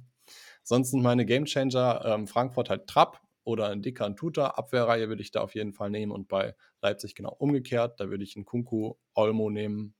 Orban auch immer eine, äh, eine Option. Standards gerade angesprochen, vielleicht eher nicht, aber Zweikämpfe, Spielaufbau, da wird er schon der Mann sein, der da Punkte okay. nach Hause holt.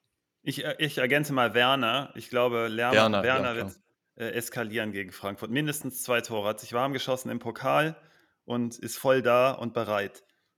Ähm, da wurde, es wurde mehrfach gefragt, was mit Soboslai sei, ob der auf der Schiene eine Option, nicht mehrfach, ich glaube einmal habe ich es gesehen. Äh, und ähm, daran glaube ich nicht.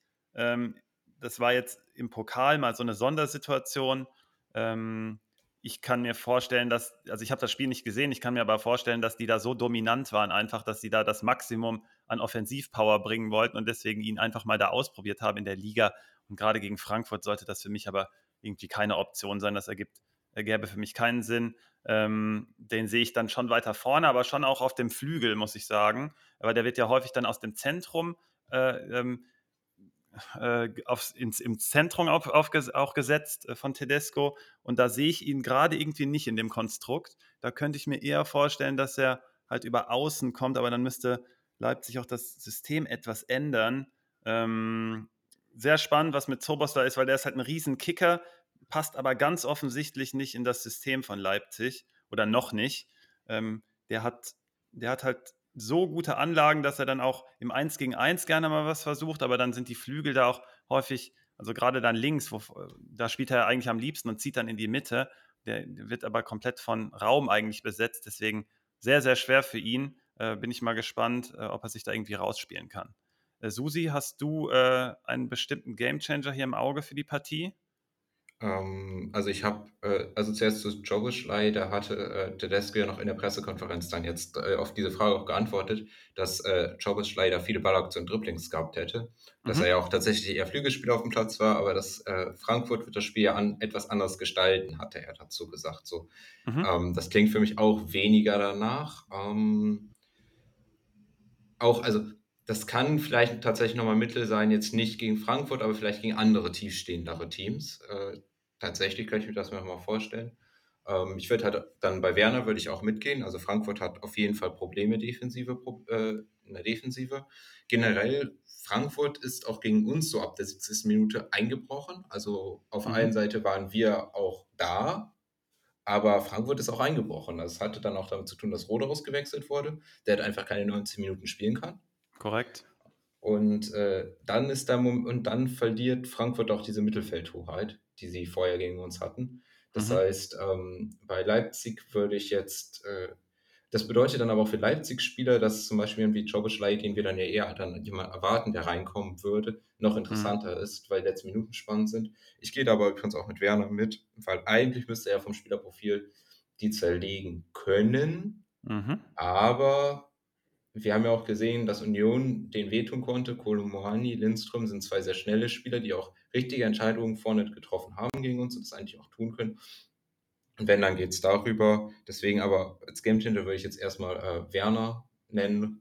Und für Leipzig müssen wir, glaube ich, aber auch noch hoffen, dass Guardiol fit ist, weil für mich ist das so ein bisschen einer der Gründe, warum es die Saison nicht so läuft, ist, dass der nicht fit war. Ähm, nächste Partie ist auf dem Papier eine klare Sache. Wir haben Bochum. Äh, die Frage ist, verlieren sie jetzt das fünfte Mal in Folge ja. gegen Werder Bremen? Ähm, ja, komm, hau rein. 2 zu 3 verlieren sie. Genau, also ich um. sage beide treffen, damit hast du nämlich schon gecovert, was äh, auch ich hier auf dem Zettel habe, weil Bochum macht auf mich nach vorne tatsächlich einen gefährlichen Eindruck, aber es bleibt weiterhin das ist, wusste jeder vorher, deswegen haben wir es ja auch mehrfach betont, dass in der Innenverteidigung nichts passt. Und das ist einfach ein Riesenvorteil von Bremen, weil da zwei Stürmer sind, die so eingespielt sind und Duxch bewegt sich so gut um Füllkrug rum, ähm, dass ich hier ganz klar Vorteil Bremen habe, auch auswärts, äh, auch aufgrund der Tatsache, dass Bochum äh, zusätzlich noch ersatzgeschwächt ist. Hinten links Tuarisch fehlt weiterhin und dann fehlt der Ersatzmann Janko fehlt dann auch wahrscheinlich und dann muss vielleicht Horn spielen zum Beispiel ähm, oder es muss ganz anders noch aufgestellt werden. Deswegen ist man hinten so wackelig. Da kann auch dann Riemann am Ende mit Riesenparaden. Klar hat er auch einen Fehler gemacht gegen Freiburg, aber konnte es dann auch nicht rausretten. Ähm, nach vorne, ja, sieht es gut aus und Bremen ist da anfällig, aber äh, Bremen macht es, oder? Ja, bevor du reinstartest, äh, Susi, will ich äh, dir eine Frage geben, mit der du, glaube ich, ganz gut reinstarten kannst. Nämlich hat Ützer gefragt. Hat nämlich gesagt, dass Bremen bisher Gegner hatte, nur Gegner hatte, die äh, zumindest auch offensiv mitspielen wollten. So, kommt ihr klar gegen ein Team wie Bochum, das da gar keinen Bock drauf hat, die gar nicht offensiv mitspielen wollen? Das könnte ja mal eine andere Situation jetzt sein. Ähm, wir haben in der letzten Saison circa 30 Spiele gehabt gegen Mannschaften, die defensiv standen und wir sie knacken mussten. Ich glaube, das sind wir gewohnt.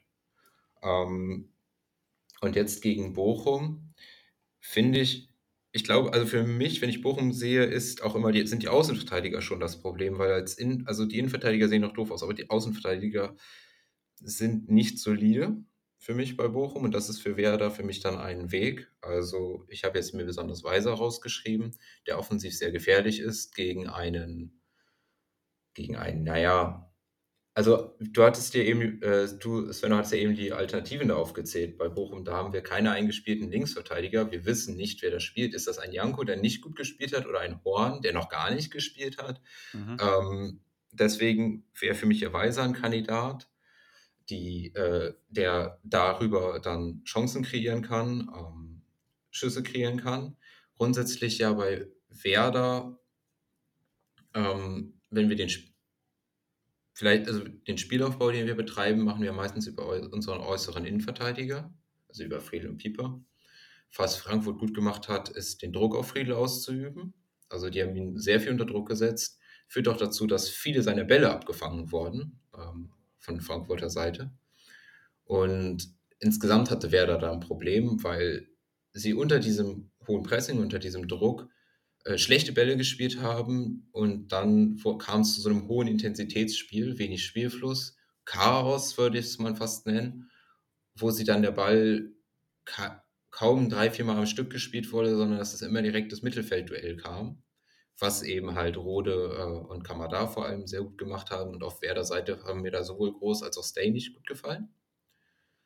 Und warum erzähle ich das? Weil das relevant ist für Bochum, weil eine der Stärken, die Bochum hat, ist tatsächlich dieses Pressing oben vorne schon, unter anderem halt mit Zoller auch, ähm, aber auch mit äh, Lucia, mit Stöger etc. Also dieses Pressing-System vorne ist genau das, was ich glaube, was auch Werder wehtun kann.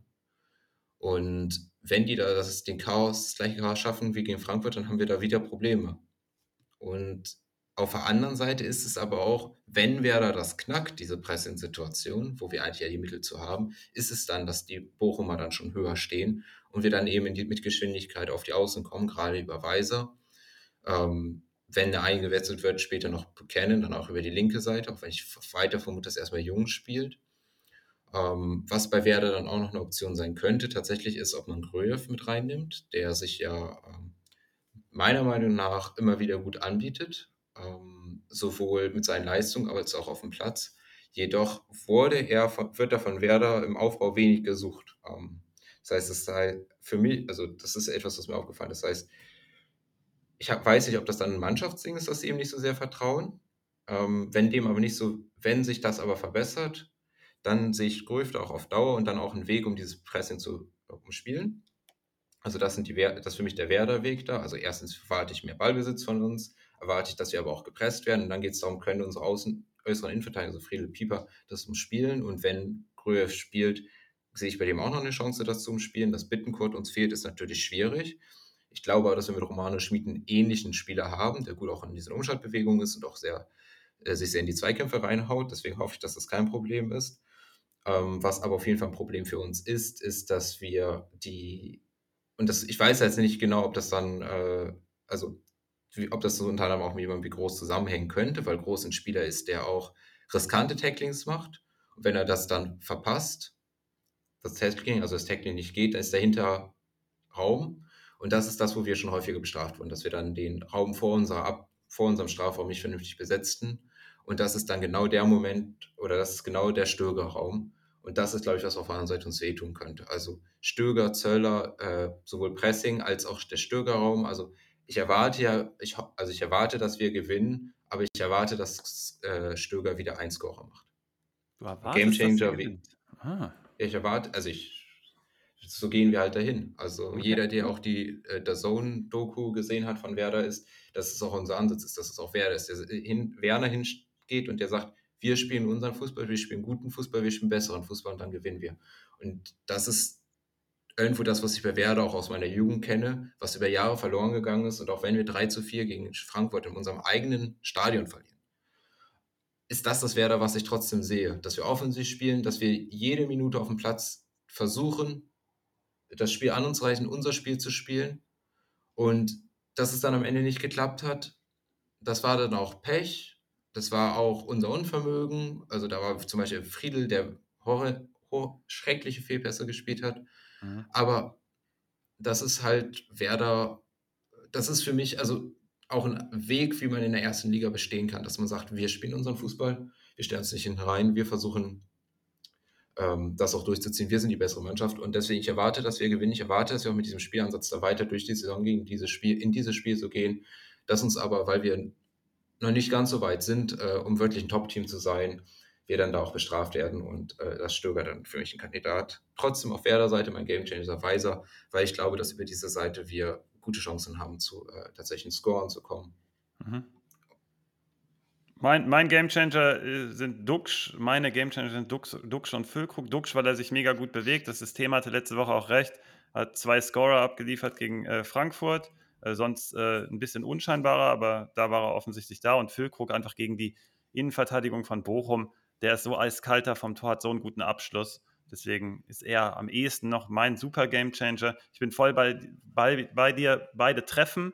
Äh, und äh, du sagst als äh, Plädoyer, die Zweitliga-Erfahrung von Bremen kommt Werder gegen Bochum zugute. Das nehme ich mal hier mit. Korrekt? Ja, ja, mein Gamechanger bei Bochumer Seite, also ich glaube, ihr habt jetzt alle schon genannt. Ich hätte jetzt Riemann und Stöger äh, erwähnt. Riemann, weil ich bei Bremen Duxch und Füllkrug auch habe, wie Svenno, aber dazu will ich bei Bremen noch einen Innenverteidiger nehmen, der viele Pässe spielt. Du hast gerade gesagt, waren viele Fehlpässe gegen Frankfurt dabei. Ich hoffe diesmal nicht und deswegen ist Friedel mein Kandidat, ähm, neben Duxch und Füllkrug einen von den beiden äh, aufstellen und dazu noch Friedel.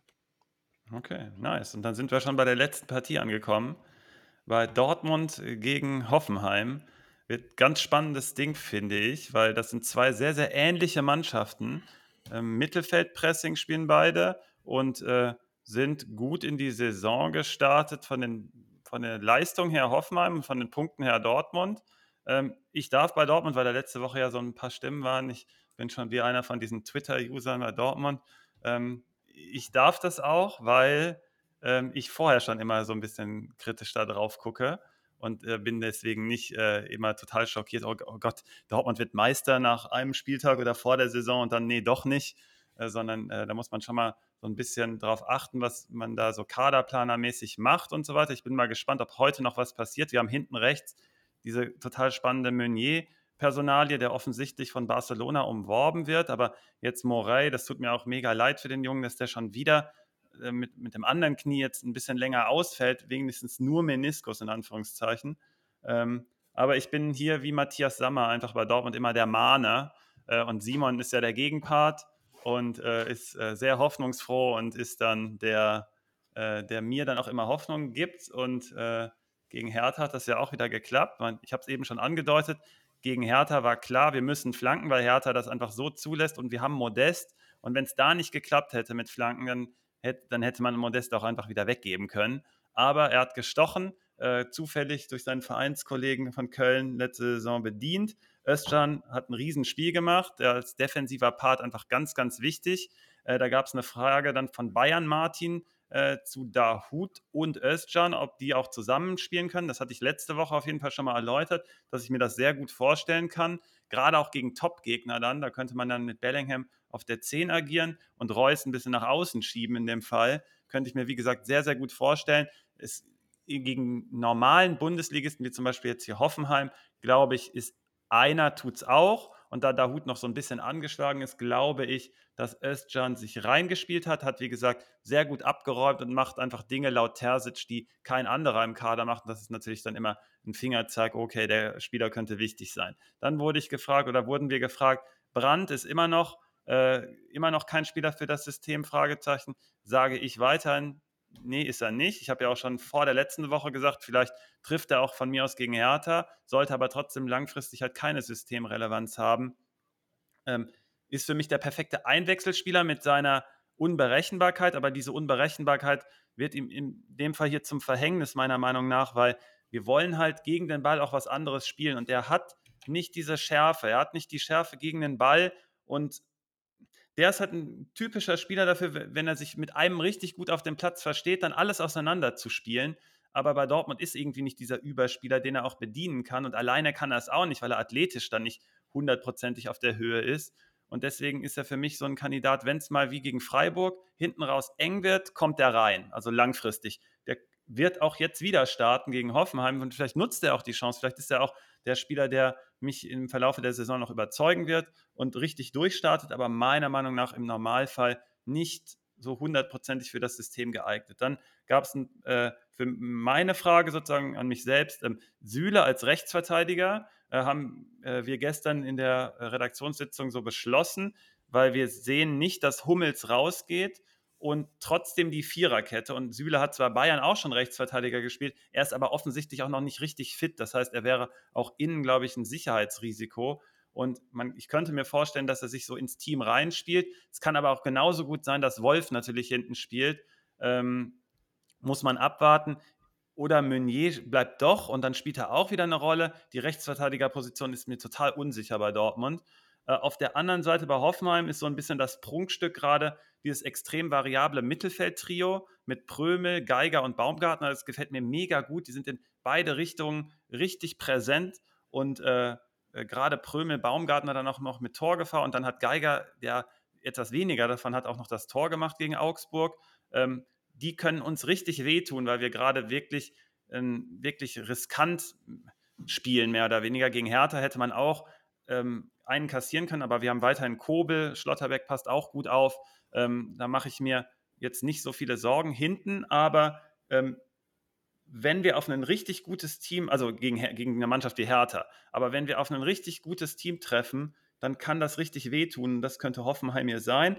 Unser Vorteil könnte sein, dass bei Kramaric und Rüther, die sind teilweise noch zu verspielt oder immer schon zu verspielt und der eine noch zu verspielt, kann aber auch genauso gut äh, richtig einen äh, reingehen, äh, einer reingehen wie gegen Leverkusen dann von Rüther.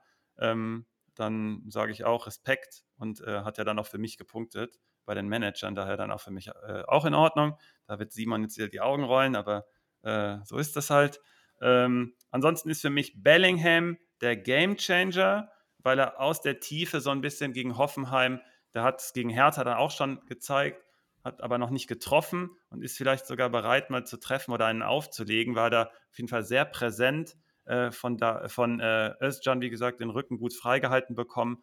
Und wenn man da dieses Mittelfeld überspielen kann, dieses Pressing, dann könnte ich mir vorstellen, dass Bellingham über eine 1 gegen 1 Situation irgendwas kreiert nach vorne und dann so ein bisschen Zweifel, aber trotzdem mit einem Matchup mit Modest, ob das passt. Kabak ist gut, äh, äh, Vogt stellt die Räume gut zu. Ähm, da könnte ich mir auch vorstellen, dass der gut aufgenommen wird, dann auch im Strafraum.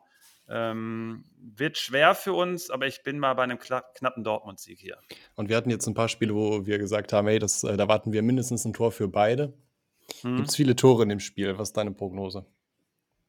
Also beide treffen, aber ich glaube nicht an viele Tore, weil die Qualität dann gerade vor dem Tor, gerade bei Dortmund nicht so da ist. Adeyemi noch angeschlagen ist, vielleicht, vielleicht startet er, vielleicht spielt er gar nicht, da weiß man gar nichts. Malen fehlt auch noch. Ähm, und auf der anderen Seite habe ich ja gesagt, zu verspielt und dann sehr weit vom Tor weg und dann nimmt man da die Geschwindigkeit wahrscheinlich so ein bisschen raus bei Hoffenheim. Da könnte ich mir dann auch ein Tor vorstellen, aber nicht zwingend zwei. Also ich sage nicht viele Tore, aber trotzdem, dass beide eine gute Chance haben zu treffen. Mhm. Mhm. Darf ich jetzt einmal kurz äh, zu, weil du hattest ja von Meunier gesprochen, also Stand jetzt ist ja, dass er trainiert und äh, es nicht nach einem Transfer aussehen sollte. Mhm. So, das habe ich eben gesehen. Kam, okay, ich noch nicht. Also, okay. kam rein, ja. Also So, ähm, das zweite bei diesem Spiel, ich finde, was, also von den Ergebnissen, also Hoffenheim ist in der Tabelle vor Dortmund, ne? Mhm. Die sind, äh, die haben drei Siege, die haben gegen Leverkusen gewonnen, die haben gegen Augsburg gewonnen, die haben gegen, ähm, Bochum gewonnen. gegen Bochum gewonnen, aber verloren gegen Gladbach. So. Mhm. Ähm, ich finde auch, Ja, wegen, wegen Torverhältnis sind sie vorne, ne? ja. Ähm, Also beide drei Tor, ein Tor mehr geschossen halt. ja. Wegen Rüther. Ähm, Das ist der entscheidende Mann, da siehst du es. Ja, Das ja. eine Weil das Tor ist- Svenno, ich merke das schon. Du bist einfach für beide, dann kannst du nicht verlieren. Ja, du bist einfach für den, äh, du bist für den Transfer von Rüther. Ähm, Wohin denn? Ja, zu euch. Ja, mach's. Der wächst, der läuft einfach mit äh, gleich mit Dortmunder Trikot auf und äh, alle sind verwirrt. Ähm, nein. Ja, Äh, ich, ich sehe das Mittelfeld hier auch ganz spannend. Ich hatte mir übrigens als Game, Chan Game Changer nämlich Özcan aufgeschrieben, weil ich glaube, dass dieses Hoffenheim Mittelfeld wirklich eine Herausforderung ist für die Öst Dortmunder und äh, Mhm. für, um, für alle Offensiven musst du, äh, muss mit Özcan äh, ist der Spieler für mich auch, der da das absichert. Ich glaube auch auf die Dauer der Saison ist es falsch, auch aufgrund der Liga, aufgrund dessen, dass Dortmund ja selbst so ein bisschen ähm, schwanken ist in den Leistungen. Ich glaube, es ist trotzdem falsch, nicht Özcan, Bellingham, Dahut alle drei zu spielen. Ich glaube, es ist falsch, es nicht zu tun. Ähm, aber jetzt für dieses Spiel weiß auch nicht, wo der Hut ist. Für mich ist Özcan der Gamechanger, weil er eben dieses Mittelfeld unter Kontrolle halten kann. Ähm, und ich würde hier jetzt mal Tendenz tatsächlich auf Unentschieden gehen, weil ich bei, sehe bei Dortmund klar auch viel individuelle Qualität, aber auf den entscheidenden Positionen eben im Sturm sehe ich sie fast bei Hoffenheim mehr. Mhm. Und Ich habe ein halt ganz großes 1 zu 1 auch bei mir notiert im Kopf. Ich weiß auch nicht warum. Das ist Mhm. einfach, beide treffen. Hoffenheim hat aber eine Chance und Remis, ja. Ich glaube, Ja. So sehe ich stimme dir voll zu, was äh, dann angeht. Also praktisch, was Svenno, äh, was Rütter für Svenno ist, ist äh, Özcan bei mir. Äh, kann man vielleicht so sagen. Es war jetzt leider nur das erste Spiel gewesen, wo er dann irgendwie von Anfang an gestartet hat und äh, genug Minuten gemacht hat. Aber ähm, ich fand die Leistung super und ich habe auch das Gefühl, klar kann man jetzt noch nicht durch die Daten bestätigen, aber dass Bellingham zum Beispiel stark durch so einen äh, profitiert, der vielleicht hinter ihm dann mal den Rücken frei hält. Und auch Reus, der dann dadurch profitiert, dass Özcan auf dem Platz steht. Deswegen Özcan der geheime Gamechanger und die Punkte holen wird aber Bellingham und Reus. mhm. Und Mhm. ja, ich glaube schon an den Dortmund-Sieg. Einer muss doch dran glauben von uns, wenn ihr hier alle von, mit 1-1 um die Ecke kommt. Und ich hoffe auch auf viele Tore. Ja, wenn du, wenn du jetzt noch, also was da bei dem Spiel auch interessant ist, weil wir jetzt so viel über das Mittelfeld gesprochen haben, ist, dass beide Teams Probleme haben, auch äh, die gegen diese nachrückenden Mittelfeldspieler zu verteidigen. Das hatten wir ja letzte Ja. Woche beim Augsburg-Spiel, wo wir gesagt haben, da hat Augsburg Probleme und dann hat auch Geiger als nachrückender Mittelfeldspieler getroffen. Mhm. Ähm, das sehe ich bei beiden wieder ein Problem. Also, äh, das heißt, so beide Mittelfeldreihen könnten auch aus Grund dessen interessant sein. Ähm, wenn Dortmund das zieht, glaube ich, könnte das aber auch damit zusammenhängen, wie viel die auf Dauer noch nachlegen können, was halt nochmal eine andere Klasse ist, dass sie dann jemanden wie Adiemi, der vielleicht nicht ganz fit ist, aber trotzdem dann später noch reinbringen können. Mhm. Also, also. Und interessant finde ich, wenn wir jetzt, äh, was ich mich halt letzte Woche gefragt habe, das ist vielleicht auch für alle unsere Schweizer Zuhörenden, ähm, wen würde, also wer ist denn der beste Schweizer Keeper in der Bundesliga? Wen gibt es denn da? Wir haben Sommer, wir haben Kobel und Ja, das reicht mir. Das reicht mir. Reicht Du dir musst dich nur entscheiden. äh, Kobel, ganz klar. Also Sommer, also ja, die Partie, also wir haben, wir haben ja diese Scoring-Shares bei Liga Insider und da habe ich dann auch zu allen gesagt, Alter, plus 11 habe ich noch nie gesehen bei jemandem. Und klar, der war richtig gut. Viele De Bälle waren trotzdem dankbar, muss man auch sagen. Und man musste auch erstmal stehen. Ähm, aber ich bin bei Kobel, der ist, der strahlt für mich noch mehr Sicherheit aus. Bei Sommer ist es auch so, dass er hin und wieder mal zu gut mit dem Fuß ist und dann ein bisschen zu riskant. Hatte aber in letzter Zeit auch abgestellt, muss ich auch dazu sagen. Äh, Und die Körpergröße sagt dann auch für mich Strafraumpräsenz pro Kobel und äh, dass er auch aktiver verbal am Spielgeschehen teilnimmt und die Abwehr sozusagen auch zusammenhält, ist für mich auch pro Kobel. Deswegen bin ich äh, der Kobelmann. Mhm. So, Bennett, bist du da? Hörst du uns? Wenn nicht, äh, hau ich eine News raus. Ich bin da, ja. Was Klar, ist mit ist Lacroix da. los? Was?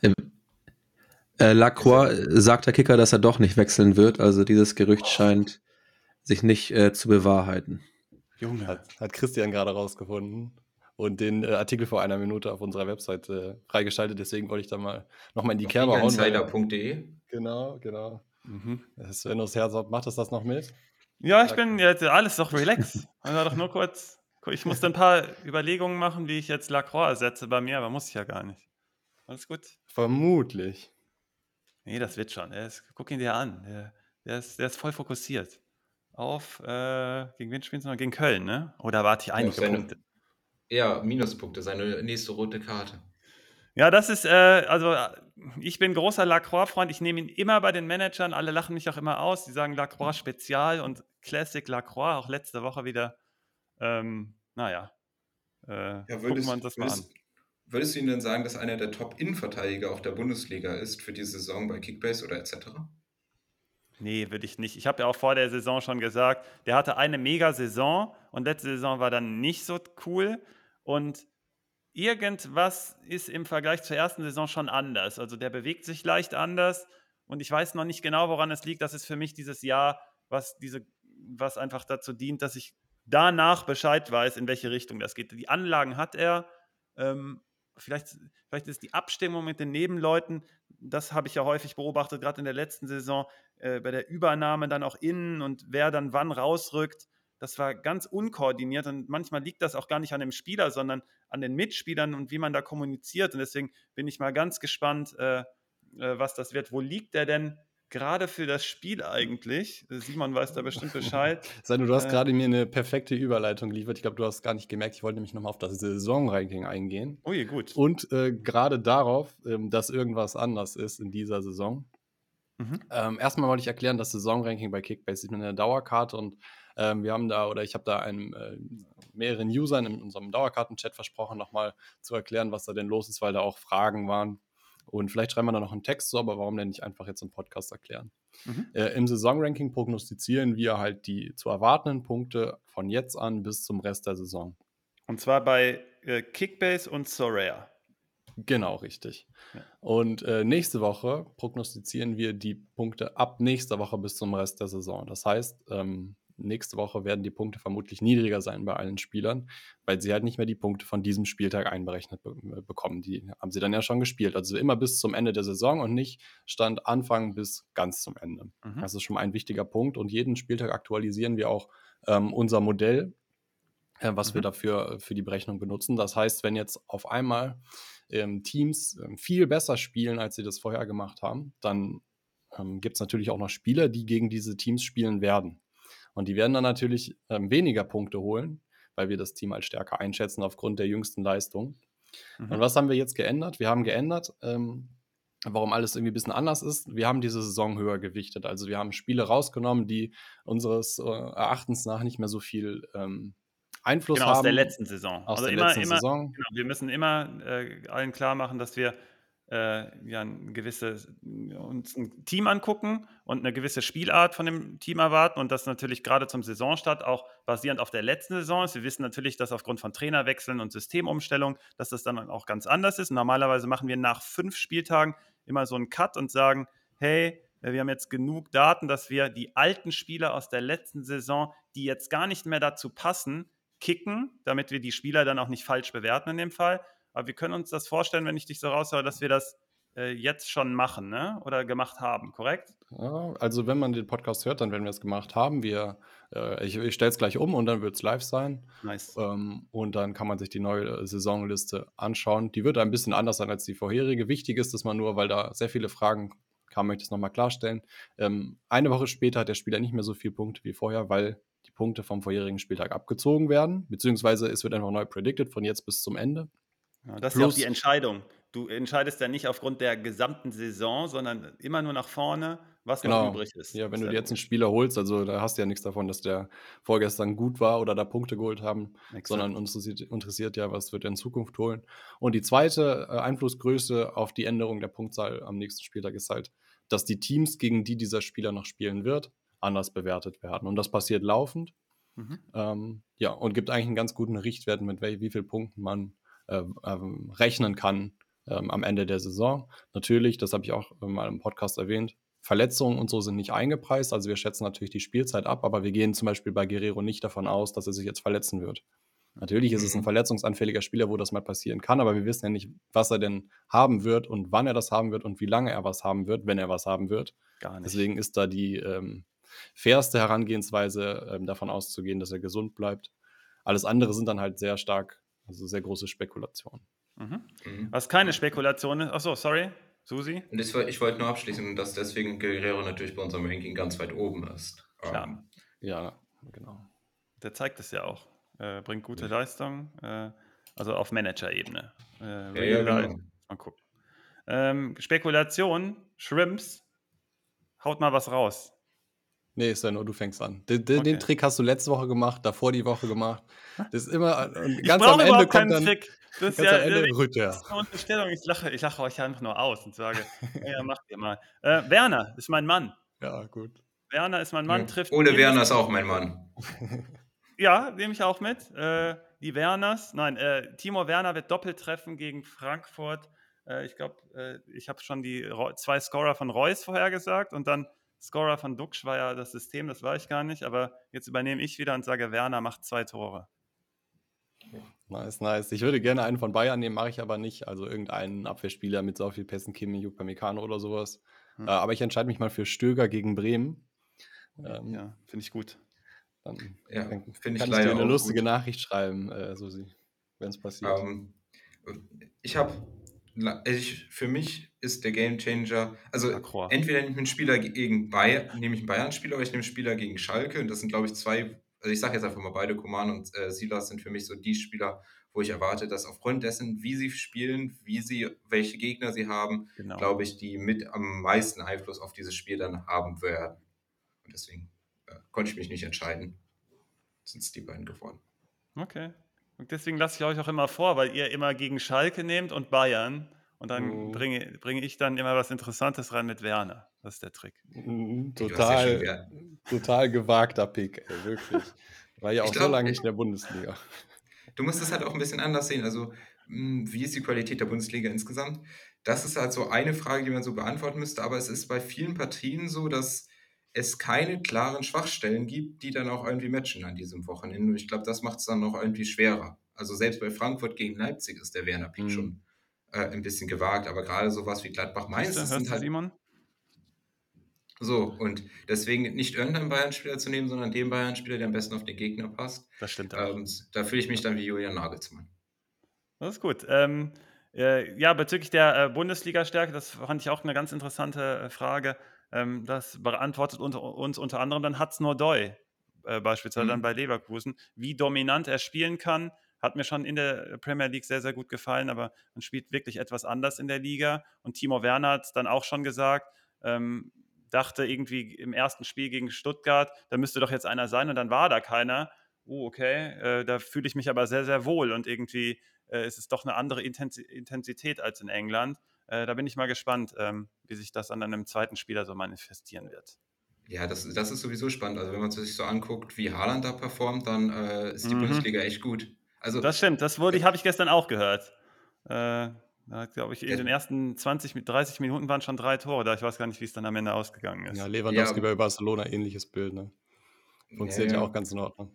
Ja. Also im Vergleich zu, genau, aber im Vergleich zu dem, was die Abgänge an, und ihr habt die zwei Spieler jetzt schon angesprochen, wir haben halt trotzdem massiv an Qualität verloren durch diese zwei. Ja. Und das kann auch keiner aufwiegen im Endeffekt. Erstmal. Ja, ja, das stimmt, aber wir haben trotzdem das Gefühl, also in der Bundesliga viele Spieler da noch, die gut sind. Also Mané und Werner, wenn du jetzt sagen willst, dann halten wir zwei Top-Stürmer, die jetzt nicht ganz, äh, also bei Mané ist natürlich äh, debattierbar, ob der Weltklasse ist. Ähm, nee.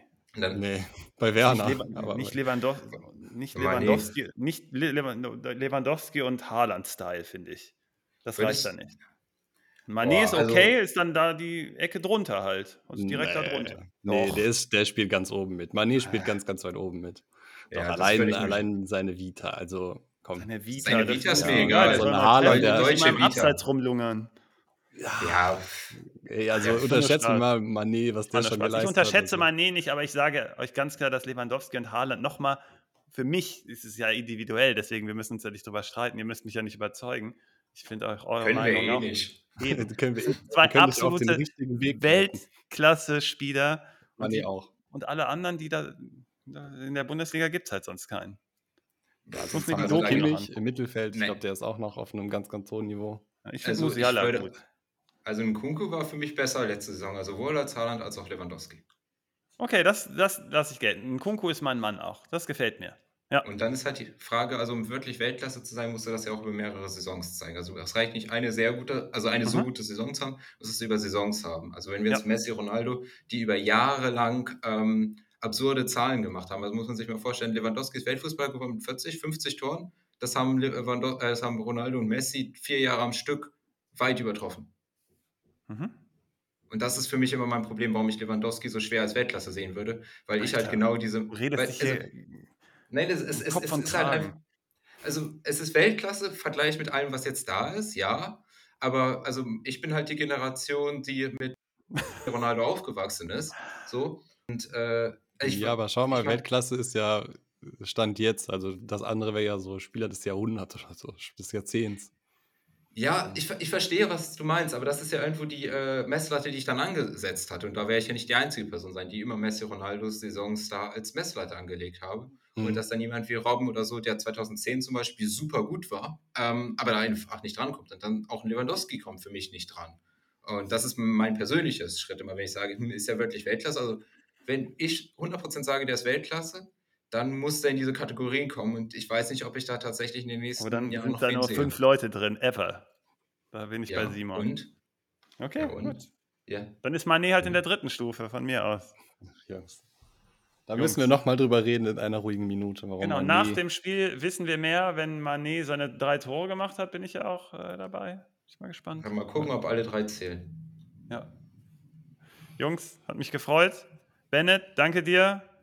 Äh, euch beiden, Simon, äh, Susi, wünsche ich euch einen äh, guten Spieltag. Haut rein. Danke. Euch auch. Ciao, ciao. Ciao. Ciao. Ciao.